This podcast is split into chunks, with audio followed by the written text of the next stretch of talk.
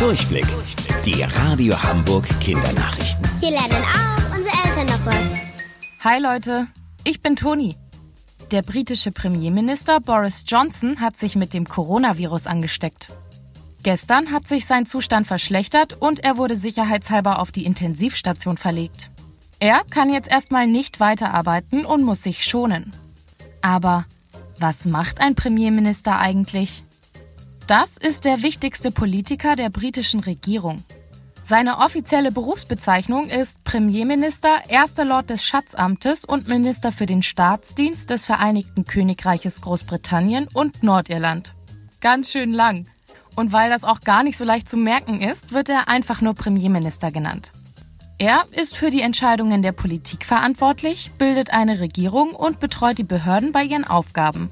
Immer der Chef der stärksten Partei wird Premierminister. Und die britische Königin führt ihn dann in sein Amt ein. Einmal in der Woche muss der Premierminister Englands übrigens zur Königin und ihr berichten, was seine aktuellen politischen Pläne sind.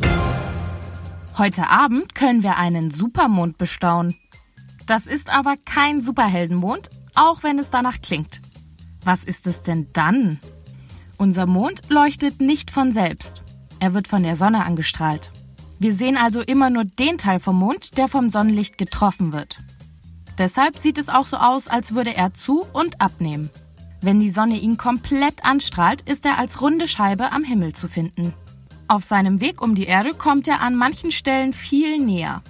Und heute ist er ganz besonders nah.